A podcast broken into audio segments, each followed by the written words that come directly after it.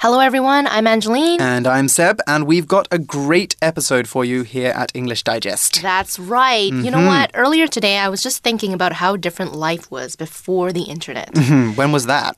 um, quite a long time ago. Maybe, would you say 20 years? No, more than 20 years ago. Mhm, Not in my lifetime. Not in your lifetime. oh, we're on a different, we're in a different generation, aren't we? Yeah, I mean, I was a 90s kid, but by the time my memory was fully there, you know, Yeah. by the time I can properly remember my life, there was already a little bit of the internet around. the we had dial up with that horrible town, uh, tone, sorry. Okay, like- so you guys had that. When you were yeah. in elementary school? yeah, elementary school. Okay. I think by junior high, I didn't have dial up anymore. I You think had- we had like bad Wi Fi. So, yes, so life before the internet Yeah. uh, was very different, It was. heard. I mean, first of all, we wouldn't be able to do things like shop online. Mm-hmm. We wouldn't be able to watch videos like YouTube. We wouldn't even be able to look for information. We couldn't just Google where's the closest, you know, dumpling shop nearby. Right, right. So, what are the top three things you use the internet for? Oof, what don't I use the internet for? I'm a real millennial. I use it for everything. Okay. I do have a top three though. First off, I love watching videos online. Mm-hmm. I'm a complete YouTube addict. So I watch YouTube in my lunch breaks, on the MRT, even while I'm eating. I'm also a big fan of vlogs as well. So, you know, video blogs Mm-hmm. and groups like this group of people, Ren, who are very popular on Yeah. YouTube. I don't know if you watch Ren. Yeah, I did Mm-hmm. watch a few of their episodes. Some of them are pretty funny. Some of them, you kind of need to understand the Taiwanese culture Right, in order yeah. to get this humor. I find 50% of them hilarious. Yeah, the other 50, that's I'm like, eh, that's about the same for I me. I don't get that. yeah. Anyway. So it is something that goes with culture in order for it to be funny. Exactly. Yeah. Anyway, when I'm not watching videos, Mm-hmm. I'm using the internet to shop for clothes, which is another bad habit of mine. Ah, you're shopping addict? too? Yes, yes, and I have a really bad habit of late at night when I'm sleepy, or maybe when I'm coming back from a bar and I've had two or three drinks. I'm like, I'm gonna go shopping now. Not the best time to it's a bad shopping. time. You make bad decisions. So that too, and also making plans with friends. Obviously, Mm-hmm. Okay. like everyone else, I use it to arrange to meet up, plan parties, plan hikes, all of that. Okay. But it has changed a lot of other things outside of just fun and recreation, hasn't it? It's It changed the way that we study and work as well. Hmm. The internet has changed the education system, actually. Mm-hmm. Today, we'll be comparing traditional learning, okay, so Mm-hmm. learning face to face in a physical classroom, Right. and distance learning, which basically allows you to study wherever you are. Mm-hmm. Right. Okay? It's not learning in a classroom that's very, No. Very long. Yeah, it? no, No. it's not. Yes. Instead, you rely on technology to facilitate the student teacher and student student communication. Mm-hmm. Okay, so when I was in school, you know, long time ago when the dinosaurs were around, Okay. Wow. we did have distance learning, but it was actually Mm-hmm. done via post, okay? oh, okay. That's very interesting. I've Mm-hmm. not heard of that before. That must have been a lot of reading, then, I'm guessing. I'm guessing they sent you books and assignments and then you posted them back. Yes, so Ah. they'll send it to you, or you'll Mm-hmm. go pick it up at the main office, and then you'll have to send your assignments in via post every week or every month, whatever the arrangement is. I see. Yeah. I see. So nowadays, things are obviously a little bit different, aren't they? The internet allows distance learning programs to upload video classes and even interactive exercises to a pay to view website, which means that students, uh, once they paid the fee, can get a much more immersive learning experience than if they just read a book. So, actually, one recent startup, one new company, which I don't know if you've seen, if you're watching YouTube a lot, have you heard of Masterclass? Mm-hmm. No, Oh, it's a new okay. distance learning program. We are not being paid to advertise them, by the way, but you guys might have seen it if you watch a lot of YouTube, Uh-huh. where famous people basically talk about their field of expertise, and you get a kind of distance learning class with them, maybe Oh, that's on cool. Uh-huh. creative writing or filmmaking, architecture. It seems like a good platform. Anyway, so now that we know what distance learning Mm-hmm. is, it's time to look at our writing prompt. Okay, so it says in the past, the only way to get an education was to physically attend class. However, thanks to technology, we're no longer restrained to the confines of a traditional classroom to learn.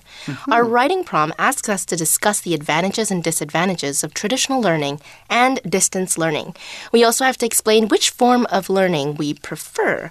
Now, the essay should be separated into paragraphs and be at least 120 words. Mm-hmm. Seb, did you do any distance learning when you were in school?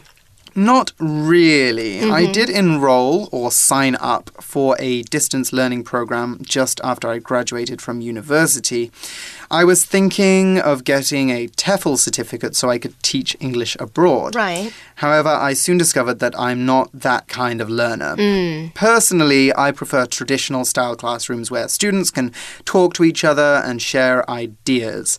Maybe that makes me a little bit more old fashioned than I seem. So, what about you? Do you go for distance learning or are you more of a traditional learner? I am like you. I prefer traditional learning in the classroom. Mm-hmm. Okay.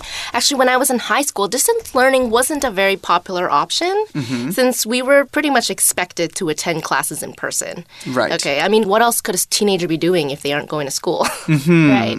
so, True, true, from true. what I understand, the students who failed a subject or they had to retake a course, they did this through distance learning. So, distance Mm-hmm. learning wasn't a very good thing. If you were doing distance learning, it wasn't a good, wasn't good Okay. for your reputation. So we could say it was looked down upon. It was, yeah. When we look down upon something, we think that it's not good, basically. Mm-hmm. So people are looking at you and thinking, you do distance learning? Ugh, Mm. What did you okay. What did you fail?" fail? Why are you so dumb?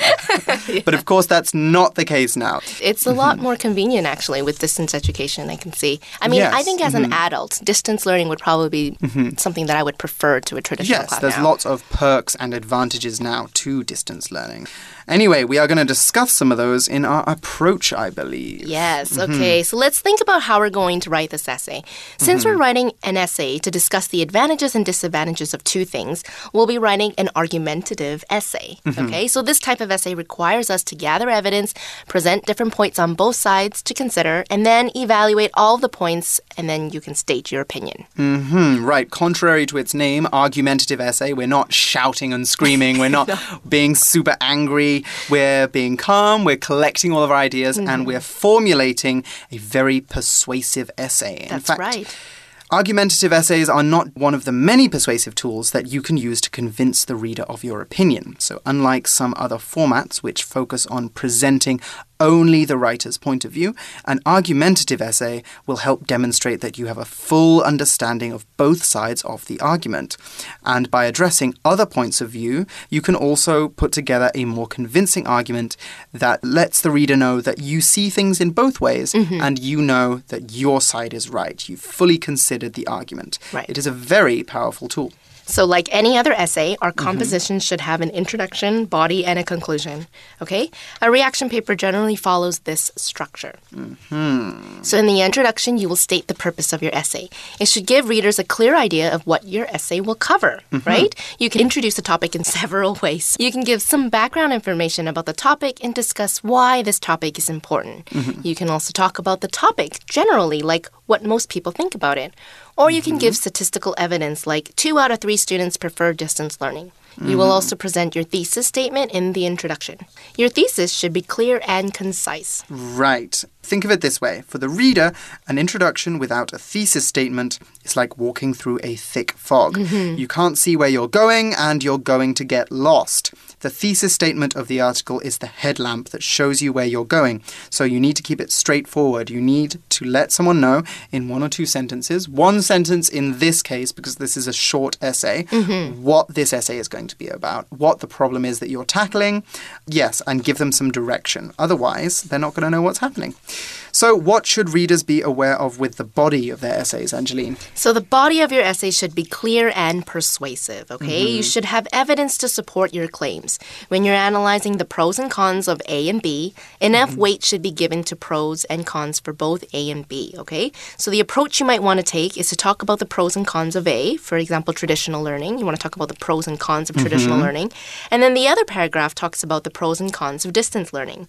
Alternatively, one paragraph can talk about the pros of traditional and distance learning, and then the other paragraph can talk about the cons of traditional and distance learning. Hmm, of course. I remember learning this structure actually when I was taking high school Spanish. Hmm, okay. So for our final exams, we had to write a 200 to 300 word essay in the exam, and our teacher gave us a very useful piece of advice for laying out our ideas. Take out a piece of blank paper and mm-hmm. write very quickly three reasons for and three reasons against your argument. It doesn't have to be 3 mm-hmm. You guys will know how many. Your teacher will be able to tell you what a good number is. But very quickly write out your number of reasons for and against. Seeing these ideas laid out on the paper will give you a good idea of the direction you want to take your essay in and help you make sure that you don't write too much for argument A and too little for argument B, which is, happens a lot. People write a lot for the first part and then they're like, oh, I only have 100 words left. Yes. I've got to rush in some argument B and I'm done. Yeah, or they run out of time. yeah, that too, that too. Yeah. So for the conclusion, you can tie all your ideas together and then discuss your stance on the topic, okay? Mm-hmm. Right. As we've discussed earlier this month, try asking yourself, so what, when you get to your conclusion? Why is my argument important? For example, if you're discussing ways to prevent climate change, your conclusion could say something along the lines of We don't have much time left until irreversible damage has been done to our planet. That creates a sense of urgency. It gives the reader more reason to consider your point of view, why what you're saying is important. Okay, now it's time to start brainstorming for our essay. Mm-hmm. Now, it might seem like an unnecessary step in the writing process, but it actually can be really helpful, mm-hmm. especially when you're stuck or having writer's block. So, this was just like what Seb was saying earlier, where you take out a piece of paper and you write three cons mm-hmm. and three pros. So, for a pros and cons essay, it might be easier to brainstorm your ideas by using quadrants, okay? If you take a mm-hmm. look at the sample in the magazine, you can see there are four quadrants, okay? There are two mm-hmm. quadrants for distance learning and two for traditional learning. Of the two quadrants, one represents the pros and one represents the cons. Now, write down ideas for each quadrant. For example, a pro for distance learning is that students can call anywhere their classroom. Mm-hmm. And a con might be that distance learning requires a lot of self discipline, which may not be suitable for everyone. Right. You need to get your head down and you need to keep studying. Mm-hmm. Personally, I don't have a lot of self discipline. I need a room, I need a classroom, I need a teacher standing over my desk saying, You have to finish this project now. Otherwise, I'm just going to get distracted. I see. Yeah, I procrastinate a lot. Make sure you do the same for your traditional learning section as well, because we're discussing different types of learning, not just distance learning. Mm-hmm. So, for example, an advantage of traditional learning is that you can share ideas with your classmates, but a disadvantage is that it requires you to take classes at specific times, limiting your ability to work or travel while you're studying for your degree. So, yeah, you can't do so much while you're doing a traditional learning course. But you could also argue the quality of your education might be higher. Might be. We've Mm-hmm. Might not be. got down to our full argument just yet. Yeah. Mm-hmm. Okay, so remember at this point, you're only brainstorming. So you can just use simple words or phrases to express your ideas. Right. Don't worry too much about grammar or spelling, just get your ideas down. Exactly. One trick we used to use at school was to suck on a candy. Really? Yes. I don't know if you have polos, Polos. little mint circles. I know what those are, but Yeah. they are not in Canada. They were in Singapore. I know about them because of Singapore. I think it's a British candy, Yeah. which is why it's in Singapore. Anyway, Yeah. it's a hard candy. This is a traditional trick. You can still use it when you're practicing. Okay. You suck on a candy, and your goal is before you finish the candy, you have to write out all the ideas you have for the article. It encourages you to think quickly. It means that you can't take more than about five minutes doing this. Right. Mm-hmm. And then if you have the bad habit of like biting down on your candy, you have less time to do your Exactly. You've got to be fast. You've got to be fast. I find that these small goals can be very good when you need to kind of motivate yourself to be quicker. Okay. Plus, you get to eat candy, Yeah. which is great. Okay, now Mm-hmm. take the ideas you've brainstormed and expand on them. That's what we're going to do in our outline. Then you can put these ideas together, okay? Mm-hmm. In the outline, we'll categorize the main points you want to mention and organize our sentences into paragraphs. Mm-hmm. We can get a better idea by looking at the sample outline in the magazine. Let's take a look at the introduction. The age of the internet has opened doors to new ways of learning. So that is our first sentence. This mm-hmm. sentence is actually going to be our thesis statement. This thesis statement is very short and very mm-hmm. brief. It introduces us to the subject and makes it clear what we are going to be talking about. Different ways of learning. Let's take a look at our first topic sentence now. Okay, so the first topic sentence says distance courses have some advantages. Okay, mm-hmm. and then you'll see the advantages and disadvantages neatly listed below. Mm-hmm. Pros you can attend class from anywhere you like. Okay. All your materials are available on the internet. Right, you can get them whenever you need them. Exactly. Mm-hmm. And cons, okay? Well, you have less face to face time with classmates and teachers. And mm-hmm. B, online classes aren't suitable for people without good time management. Exactly, exactly. You need that dedication if you're going to get this work done. Let's look at our second topic sentence, and we're going to be looking at traditional learning here. Mm-hmm. It says in person classes are better for social learners. Okay, look there, we've got actually got a compound adjective, compound noun there, mm-hmm. in and person linked with a hyphen. We're saying classes where you are there In person. in person. You know, you are going to the class, you're not mm-hmm. watching a video. Okay, so what are the pros for in person classes? You can share notes and form study groups easily. Very good for a social learner. You can see your teacher every class. Mm. And for our cons, we've got traditional classes limit people to one place at one time. And the materials can be expensive and use lots of paper. Right, so it's not very good for the environment. Okay. Anyway, let's check out the conclusion. Right. Okay. Mm-hmm. It says, I prefer traditional classes. Right. Okay. So we've mentioned the importance of an outline many t- more times than I can count. Mm-hmm. I'm sure through all these writing exercises, you can see how outlines can be quite helpful in the writing process. Right. Now, an outline helps you organize your ideas to see which parts need more information and which parts have too much information. Mm-hmm. Um, once you have your outline down, you can just add supporting evidence and some transitions, and voila, you're done. So I can see in this essay, I feel like there's enough content. You know, based on this outline, there's enough Yes. content. I don't think there's anywhere we need to add more information. Right. For mm-hmm. 120 words, we just need to add a little bit of filler, basically. Right. We need to connect these sentences in a way that reads well. Mm-hmm. But if we were going to do something longer, maybe in the introduction, we could talk about how the internet has changed learning for different people. We could maybe talk about different types of learners. We'll talk about the different types of learners later in the episode, too. But before we get into all of that, let's take a short break and then let's come back with our basic sample.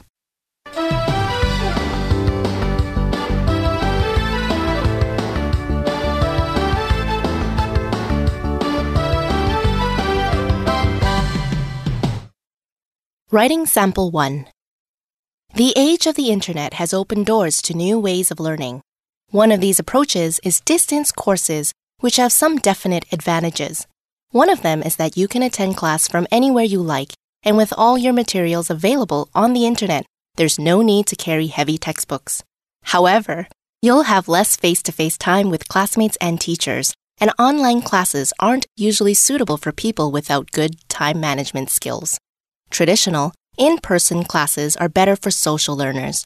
You can share notes and form study groups with classmates easily, and you see your teacher every class. Yet some people don't like how traditional classes limit them to one place at one time, or how the materials can be so expensive and use so much paper. Personally, though, I still prefer traditional classes. Learning with other people keeps me motivated and helps me understand ideas better. Okay, so all of the points raised in this writing sample should be no surprise, right? Since the mm-hmm. writer followed his or her outline. Right. You can see the structure is the same. The writer first talked about the pros and cons of distance learning and then mm-hmm. went on to discuss the pros and cons of traditional learning. Right, right. They did. And they opened with a really nice sentence. The age of the internet has opened doors to new ways of learning. The phrase I want you guys to remember from this sentence is open doors to. When we open doors to an opportunity or an activity, we make that opportunity available. So, what we're saying is that the development of the internet has led to or has enabled people to study in new and different ways. Moving on, we see that the article's ideas are presented in a very balanced way. Yes, you can mm-hmm. also see how the ideas presented are kind of relative to each other, okay? Mm-hmm. So, a con for distance learning, students have less face to face time with classmates and teachers, is not an issue for traditional learning, where students can interact with one another, share notes, and form study groups easily. Right. One of the key advantages of traditional learning here is that people can form study groups. This mm-hmm. is a great learning tool in which students get together to do homework or prepare for exams. As four brains are better than one, on, you can open yourself up to different perspectives and ways of thinking in a study group. If you're doing a project, it might even inspire you to take different creative directions or use different techniques with your work. It does require discipline, though. You're not hanging out, and that's one problem that our writer points to. Yes, okay. So the writer points out how people without good time management Mm-hmm. skills may not fare well in distance learning. Okay, so time management skills refers to your ability to organize and plan how long you spend on specific activities by prioritizing and scheduling tasks Mm-hmm. and goal setting, okay? So with some distance learning courses, you might have the freedom to decide when to take an online class and when to submit an assignment. Now, if you're poor at managing time, you might procrastinate and leave everything to the last minute. I am the worst procrastinator. I procrastinate all the time. I think I procrastinate every single day, actually. So when we procrastinate, we do something which is not related to our work Right. because we secretly don't want to do our work. So um, that could include cleaning your room, doing other jobs, doing work that's not that important. Sometimes I'll even ask for more work. And will you do that so I can do that work instead. Wow. Yes, you typically procrastinate more with high pressure projects Mm-hmm. or stuff which you don't feel so confident doing. That's typically when you procrastinate. So when you Mm-hmm. procrastinate, you're pretty much leaving that task until the last minute, until the very final minute that you need to do it. Exactly, exactly. Hmm. Okay.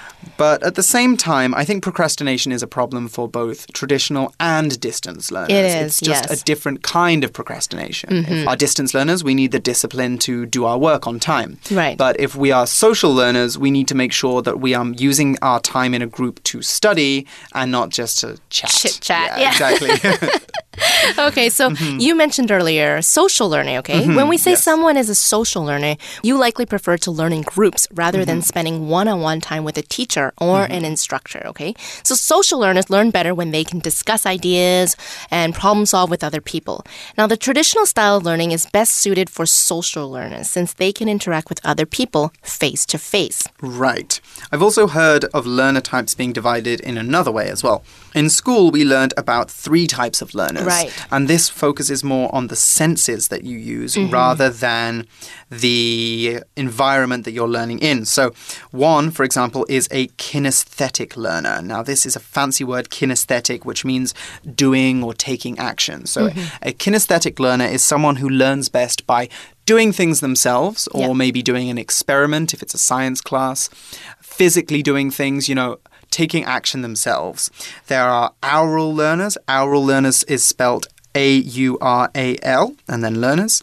And that is somebody who learns things by listening to mm-hmm. things. So they might be very good at paying attention to a teacher for a long time. If you're an aural learner, this class we're doing right now is probably very good for you. Yes. And also visual learners last. Visual learners are learners who learn things by seeing things. Okay, so those are three different kinds of learning, and they are actually, you can ha- be a combination of Yeah, the two. I think I'm a Yeah. kinesthetic and a visual learner. I know I need to actually try what I'm learning Mm-hmm. by myself, and then I also need to be able to see Right. what it is that I'm learning. Yeah, so for me, this type of uh, learning where it's just auditory, it wouldn't do very well for me. Okay. Yeah, You're not our ideal customer. no, Um, not at all. So, how does our writer finish the essay? Well, the writer ends off the essay with a strong conclusion by giving his or her preference, okay, traditional Mm-hmm. classes, and the reason.